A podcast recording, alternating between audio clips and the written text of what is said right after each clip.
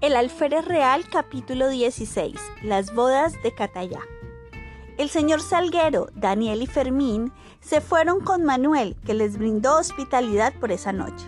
El maestro Saucedo y sus dos discípulos quedaron citados para la hora de la misa. A las 4 de la mañana estaba en movimiento la casa de doña Mariana. Los novios estaban preparados con sus padrinos y el cura esperaba en la inmediata iglesia de las Mercedes. El patio de la casa estaba lleno de caballos, porque al terminarse la ceremonia debían partir todos para Catayá, en donde se hacía el fandango. Este era el nombre que se le daba al banquete y baile de bodas. La feliz pareja se dirigió a la iglesia acompañada de sus padrinos, de Salguero y del maestro Saucedo, con sus dos discípulos. Fermín se quedó en la casa ensillando los caballos, incluso los de Saucedo y sus oficiales que habían sido llevados allí desde la víspera. La misa duró solo media hora. A las 5 estaban los novios y su pequeña comitiva de regreso. Montaron inmediatamente todos, menos doña Mariana, y salieron en alegre algazara en dirección al llano quemando cohetes. Atravesaron el extenso y entonces limpio llano de Cali, en donde no se conocía aún esa planta tenaz llamada aromo, la cual, según se cuenta, fue traída de Cartagena para adorno de los jardines y que ahora amenaza a apoderarse de todos los terrenos del valle. Cuando acababan de pasar el llano y se acercaban a la orilla del Cauca, ya se anunciaban por las cumbres de las montañas de Chinche la alegre luz del día reflejada en las nubes que extendidas en franjas horizontales sobre la cordillera aparecían teñidas de oro y grana. Toda la naturaleza parecía acompañar a los novios en su justo alborozo. El día se anunciaba espléndido, como son generalmente los de junio. En la arboleda próxima se dejaba oír alegre el canto de las guacharacas canto a coro ejecutado de árbol a árbol con porfiada, con porfiada emulación, mientras que los monos atronaban la selva con su canto gutural, encaramados en los burilicales del otro lado del gran río. Pasado el llano, entraron en un ancho callejón formado por las cercas de las labranzas que había a uno y a otro lado, todas con cacaotales, porque esa franja de tierra desde Morga para abajo produce en, abundancia esa planta preciosa, casi sin necesidad de cultivo. De repente apareció allá a alguna distancia la casa de paja de Salguero, con su extenso patio y su puerta de trancas. A la espalda y a los lados de la casa estaban los cacaotales y más lejos los platanares y los maizales. En ese momento estaba el patio colmado de gallinas, pollos, patos y pavos, en número increíble, a los cuales la señora Magdalena estaba arrojándoles maíz. A un lado del patio, en un espacio chiquero, gruñía impaciente una crecida piara de marranos que pedía su desayuno. Del otro lado, en una manga de pasto común, no se conocían todavía las gramíneas llamadas guinea y pará Berreaban dos terneros cuyas madres contestaban mugiendo baja y sordamente en el callejón. Junto a la puerta de trancas, a un extremo del patio, se levantaba un gigantesco tamarindo. Árbol de sombra saludable que refrescaba la casa en las altas horas del día. Al anunciarse la llegada de los novios por los cohetes que iban quemando, salió a recibirlos al corredor de la casa la señora Magdalena, ña Magdalena en compañía de su hijo Antonio, muchacho de 14 años, de las cocineras, de algunos mozos de labranza y dos convidados de la vecindad. Antonio abrió la puerta de trancas y entró en el patio la feliz pareja con todo su cortejo. Salguero se desmontó el primero y desmontó a sus hijas, y después, antes de todo, quemó unos cohetes en el patio. Mercedes se precipitó en los brazos de su madre que la estrechó contra su pecho y así enlazadas lloraban la una sobre el hombro de la otra. Viendo esto, Salguero dijo a su mujer, no llores, hija. Mercedes va bien casada, Manuel es un buen muchacho. Y si no, que no lo sea, añadió en tono de amenaza. Manuel se acercó a su suegra, le estrechó la mano y le dijo, no nos entristezca con sus lágrimas. Todos creerán que a usted le pesa haberme dado a Mercedes para esposa. No, hijo, no me pesa, pero me han dado ganas de llorar sin saber por qué, pero mira, ya no lloro. Y diciendo así se limpiaba las lágrimas. Magdalena, dijo Salguero, tráeme la limeta para tomar un trago a la salud de los novios. Magdalena entró en la casa y sacó un frasco cuadrado de vidrio negro lleno de aguardiente y una escudilla pequeña de losa de China, y fue sirviéndoles de uno en uno. El que quiera vino que avise, dijo Salguero con orgullo. No, contestó otro, mejor es aguardiente, el vino para la comida. Antonio, dijo Salguero, desencilla los caballos, ve con los otros a darles de beber y ponlos a comer en el, en el nudillal. Entraron todos en la sala, la novia, la madrina y la madre de estas, se retiraron al aposento a cambiar de vestido a la novia. Un momento después se sirvió el almuerzo en la sala de la casa, sin más convidados que los que estaban presentes, que eran 12 personas por todos. Ni Lúculo, ni Heliogábalo, ni siquiera ellos mismos hubieran desdeñado uno de esos almuerzos que se sirven en las orillas del Cauca en fiestas semejantes además de las viandas que son comunes en las mesas de la ciudad, figuraban allí otras muy propias del campo y sobre todo de esa localidad privilegiada. Durante el almuerzo, renó entre otros la mayor cordialidad y una alegría franca y comunicativa. Terminada esa agradable ocupación, los varones fueron a dar un paseo recorriendo la labranza de Salguero. El cacao tal Inmediato a la casa era extenso y bellísimo, limpio por debajo, estaba cubierto con una gruesa y tupida alfombra de grandes hojas secas.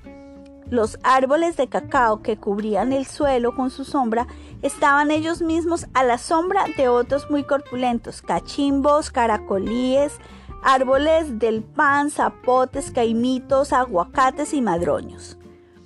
Por entre esas dos bóvedas de follaje superpuestas no penetraban los rayos del sol, sino en una que otra parte. Las matas de cacao, como se decía entonces, estaban cargadas de mazorcas desde el pie hasta arriba, amarillas unas, moradas otras y verdes, pero en sazón muchas porque en ese mes era la cosecha grande del año. A las 11 fueron a bañarse a un fresco torrente de agua que pasaba por allí cerca, sacado del río Cauca por el cauce artificial, y por donde hoy se ha precipitado casi la mitad de aquel río.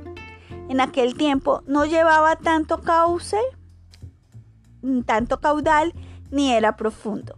En sus orillas crecían multitud de guamos que inclinaban sus ramas sobre el cauce y parecían gozarse en mojar sus gruesas churimas en las aguas del torrente. A las 12, comenzaron a quemar cohetes en la casa para anunciar que se acercaba la hora de la comida. A ese tiempo ya se habían aumentado el número de convidados con dos familias de propietarios de la vecindad. La comida debía servirse en el cacaotal, en un punto en donde la sombra era más densa. Habían unido tres mesas para que cupieran las 20 personas que habían de comer en ellas. Los manteles eran muy limpios y la vajilla, parte de plata y parte de losa de china, un solo jarro de plata debía servir para todos. Los asientos eran escaños de guanabanillo a los lados y sillas de brazos en las cabeceras. Eran las doce y media. Salguero sirvió un vaso de aguardiente a cada uno de los convidados, otro de mistela a las damas, quemó unos cohetes en el patio y llamó a comer.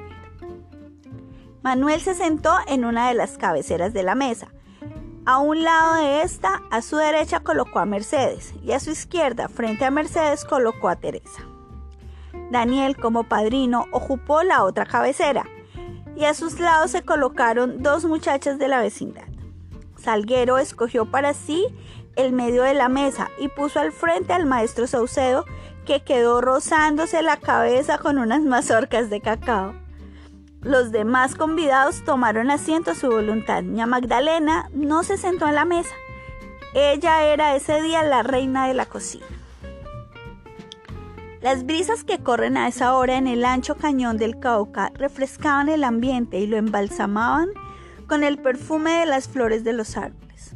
El bejuquillo, vainilla, enviaba sus aromas desde un guadual vecino, y estos gratos olores se mezclaban con el apetitoso de los guisos y las ensaladas.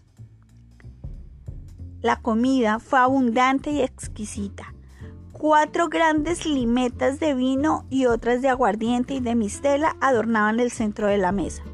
A un lado y otro, distribuidos con simetría, estaban los platos de ensalada y salsas de ají, condimento indispensable en las comidas campestres. En la, labranza había todo género de frutas, piñas, melones, sandías, chirimoyas y muchas más, pero esas no se servían en la mesa porque lo creían muy vulgar. Los que apetecían frutas iban a comerlas en la mata misma. Comenzó el servicio por la tradicional sopa de arepas con gallina.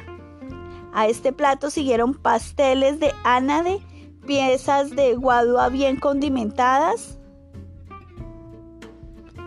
lengua de vaca en adobo, pescados al preso y barbudo fresco, lomos de cordero y chanfaina del mismo. Todo esto fue devorado en medio de repetidos tragos y de bulliciosa conversación, pero sin brindis, porque entonces no se usaban arengas en medio de la comida. Después condujeron a la mesa un lechón asado al horno.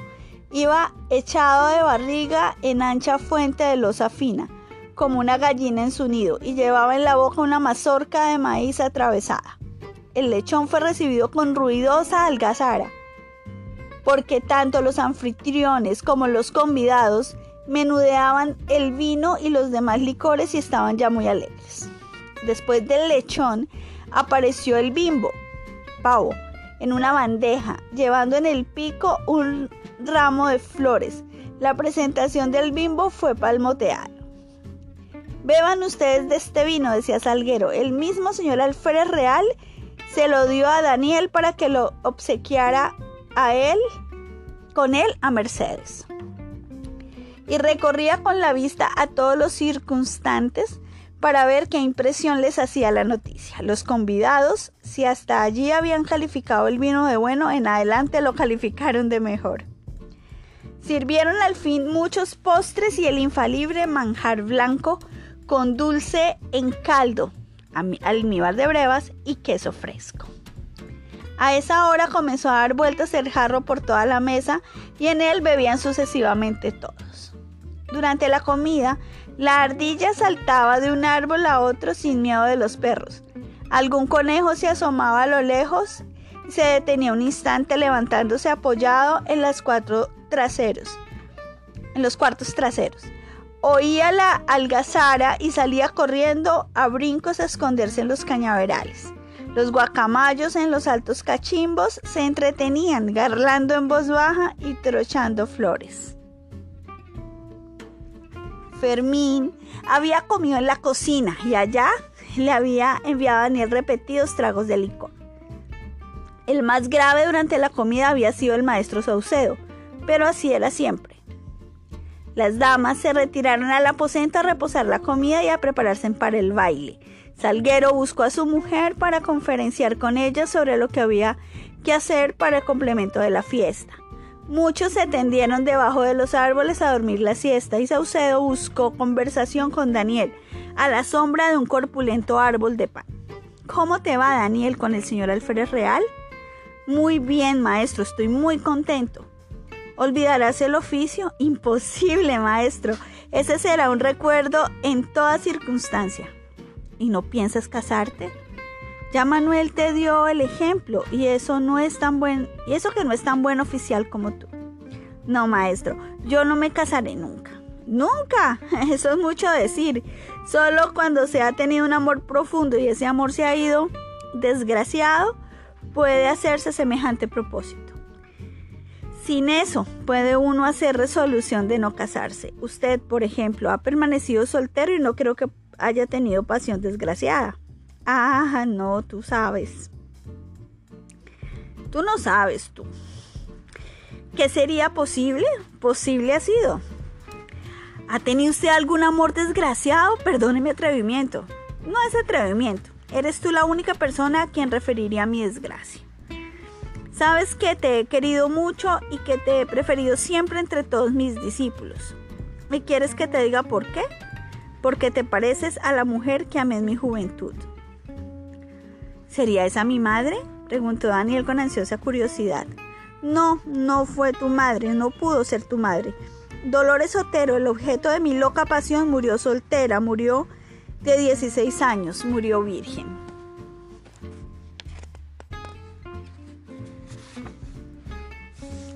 ¿Y por qué no se casó usted con ella? Ella no quiso. Aquí suspiró Saucedo y continuó. Al principio recibió bien mis obsequios y me dio esperanzas. Después de repente cambió para conmigo hasta el extremo de rogarme que no volviera a su casa, porque no teniendo intención de casarse, mis visitas comprometían su reputación. ¿Y usted se retiró? Al momento. Quedaba profundamente herido en mi amor propio. Un año haría que había sucedido esto cuando supe que había muerto de reumatismo. Mi dolor fue tan grande como sincero. Lloré por ella como si hubiera sido mi esposa y desde entonces hice propósito de no amar alguna otra que no fuera ella. Ya ves, lo he cumplido. ¿Y hermosa esa joven? Sobre toda ponderación. Bástete saber que la llamaban la flor del vallano. Ahora bien, tú tienes sus mismos ojos, el mismo timbre de voz, y no sé qué otra semejanza que no acierto a decir en qué consiste. Esto te explicará por qué te he querido tanto. Gracias, maestro, está usted bien correspondido. Cuando Daniel contestó esto último, Saucedo lloraba silenciosamente. En ese instante se notó gran movimiento en la casa. Era ocasionado por la llegada de los músicos. Ñor Zapata, los dos flautistas y el cantor de la serenata y cuatro más que tocaban la tambora, el alfandoque, la pandereta y el triángulo. Al obscurecer llegaron algunas muchachas vecinas con sus padres y se colocaron en la sala. Salguero encendió las cuatro velas de cebo de una araña de madera que pendía del techo en la mitad de la sala y la hizo dar vueltas con lo cual las sombras de las personas se proyectaban en las paredes en movimiento rápido y circular que causaba mareo al que se fijara en ellas. No eran todavía las ocho y ya se iba a comenzar el baile. Las damas eran Mercedes, Teresa, cuatro mujeres casadas, jóvenes, que habían ido con sus maridos y dos muchachas solteras que habían ido con sus padres. Todas iban bien vestidas según su clase y al uso de la época. Todas llevaban alhajas de oro, chumbe y tumbadillo y los pies descalzos. La novia había reformado su tocado esa noche, había recogido la gruesa trenza de sus cabellos en forma de castaña, asegurada con cintas y sobre ella lucía una gran rosa de oro y esmeraldas que se llamaba por antonomasia la joya. Los hombres que habían de bailar eran muchos, y todos los que estaban en la barra con vestido limpio tenían derecho a tomar parte de la fiesta, porque tal era la costumbre. Los músicos estaban en un rincón de la sala, al lado de Zapata, que era el jefe de la orquesta, y estaba el cantor de pie y con sombrero. Comenzó Zapata a preludiar por cuatro blando. De repente rompió el cantor entonando un verso octosílabo en la tonada del bambuco y todos los instrumentos lo siguieron. Un grito unánime de alegría acogió ese canto popular. El cantor callaba ratos y entraba de nuevo en determinados pasajes. Esta primera pieza fue bailada por los novios con calurosos vivas de la barra. Le tocó enseguida a Daniel con Teresa, la madrina, que lo miraba con tiernos ojos, aunque él no se daba por entendido, porque su corazón estaba ajeno ya. Al mismo tiempo que Nicolás, uno de los vecinos de Salguero, se moría por ella sin que ella hiciera caso de tal amor. Esta cadena de afectos no correspondidos fue escrita por Virgilio en el Torva Loena Lupum Sequitur Lupus ipse capellam la feroz leona anda en pos del lobo, el lobo en pos de la cabra y la cabra retozona en pos del florido cantueso. A cada uno arrastra su pasión, y por, es, y por el poeta castellano Francisco de Figueroa.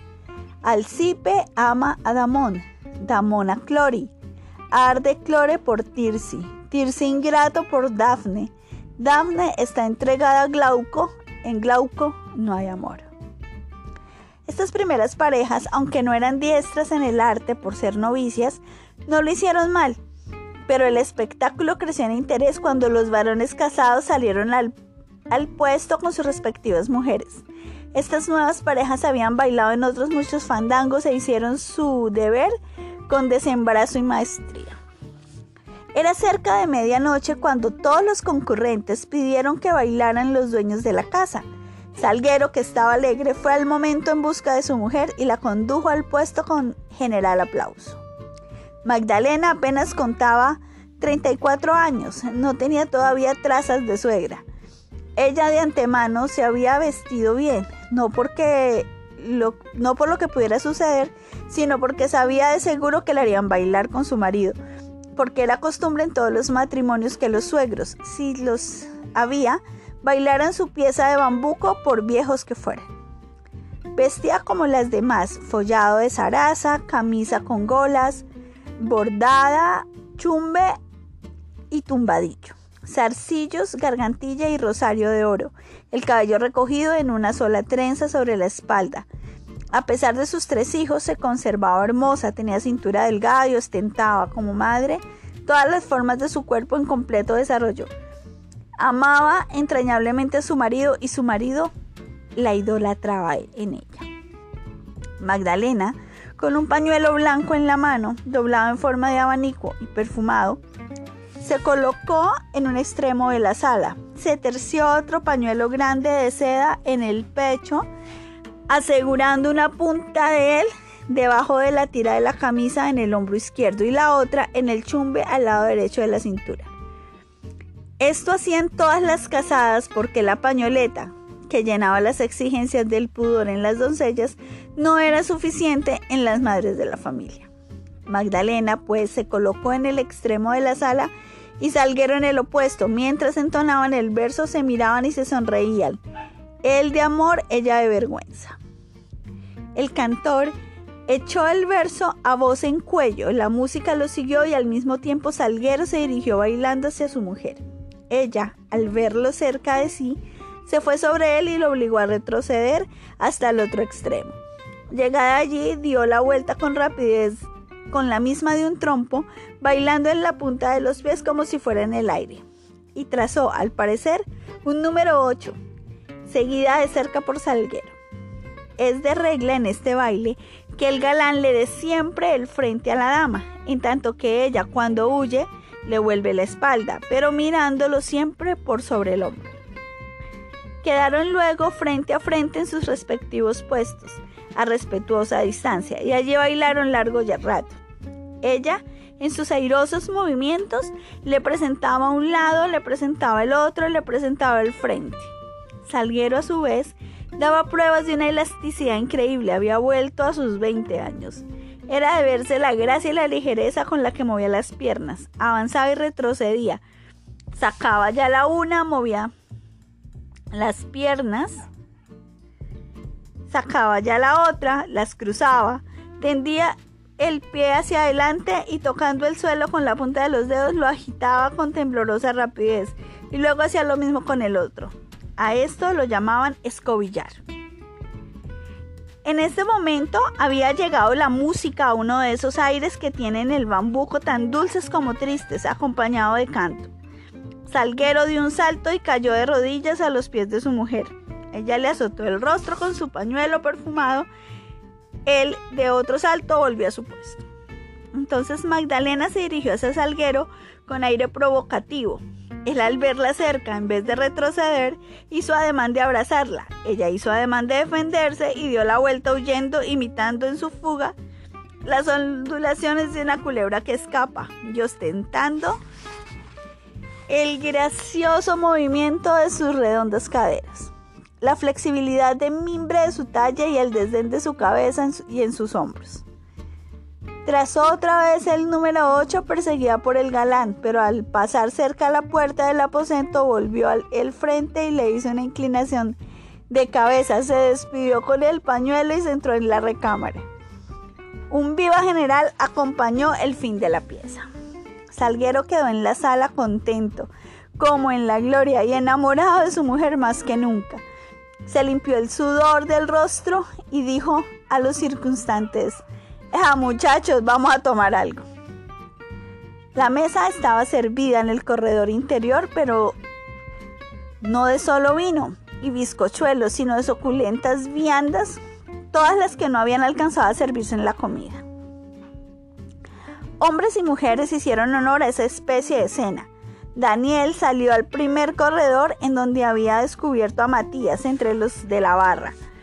Lo hizo entrar en el patio interior, le dio un plato de carnes, fiambres y un vaso de vino que el negro despachó a la sombra de una mata de cacao. Pronto estuvieron todos de regreso en la sala.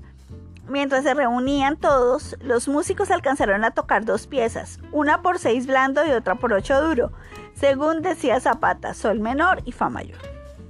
El cantor dijo a Zapata, registré ya por siete duro para cantar el torbellino. Zapata registró por do mayor. Esta danza, que era cantada y se bailaba entre cuatro, duró largo tiempo hasta que Salguero, que era el director natural de la fiesta, dijo, Basta ya de torbellino, toquen moño, ya es hora del moño, que era un fandanguillo. Semejante petición fue recibida con alegría. El moño era la parte más divertida de un baile de campo. Como Zapata continuaba tocando aires por siete duro, el cantor dijo, cinco blando, cinco blando. Zapata pasó al tono de re menor y preludió la tonada del moño. El cantor entonó un verso y salieron al puesto Manuel y Mercedes. Dieron unas vueltas y luego pararon colocados frente a frente y la música cayó. Manuel le dirigió a su esposo un verso amoroso y terminado que fue, que fue. Continuaron la música, el canto y el baile. A un rato cayó la música y los novios volvieron a quedar frente a frente. Entonces Mercedes contestó a su marido con otros versos llenos de pasión, siguió la música, dieron los novios una vuelta y luego ella invitó a otro galán y a él y él a otra dama para que los reemplazaran en el puesto. Y así continuó el baile hasta que le tocó a Nicolás bailar con Teresa. Nicolás, que estaba enamorado de ella, cuando llegó el tiempo oportuno le dirigió estos versos. De tus hermosos ojos no tengo queja, ellos mirarme quieren, tú no los dejas. Si los dejaras, yo fuera absoluto dueño de tu alma. Las mujeres en este baile solían ser francas hasta en la descortesía. Si el galán no era de su gusto, contestaban a sus requiebros con versos desdeñosos. Después de dar las vueltas de regla al son del canto y de la música, se detuvieron el uno frente a la otra. Entonces ella contestó. Si piensas que en ti piensa mi pensamiento, piensas en una cosa que yo no pienso que si pensara como mal pensamiento, lo desechara. Cuando acabó de hablar, dirigió una ansiosa mirada a Daniel, buscando en sus ojos alguna señal de aprobación, a tiempo que él reía de oír tan franca respuesta. Ella recibió esa risa como un aplauso y alegre y satisfecha dio la vuelta, invitó a otro y tomó su asiento. Pero el corazón de Daniel estaba al lado de doña Inés de Lara. Y la felicidad de sus novios que tenía a la vista aumentaba el fuego de su pasión intensamente. Aunque su pasión fuera insensata. Por último, quiso Salguero que los músicos tocaran el amanecer, porque en efecto ya se vislumbraban los primeros celajes de la aurora. Daniel mandó a Fermín que trajera los caballos y los ensillara, lo que fue hecho al momento. Y luego, alegando a sus imperiosos deberes, se despidió de los dueños de la casa y del maestro Saucedo. Montó su caballo y partió acompañado de Fermín. Al salir por la puerta de trancas al callejón, Teresa, que estaba en el corredor con sus padres viéndolo partir, se atrevió a decirle, no deje de volver. Está bien, contestó Daniel. Tomaron a escape el camino de travesía que iba a salir a Morga, y una hora después entraban en el gran patio de la hacienda.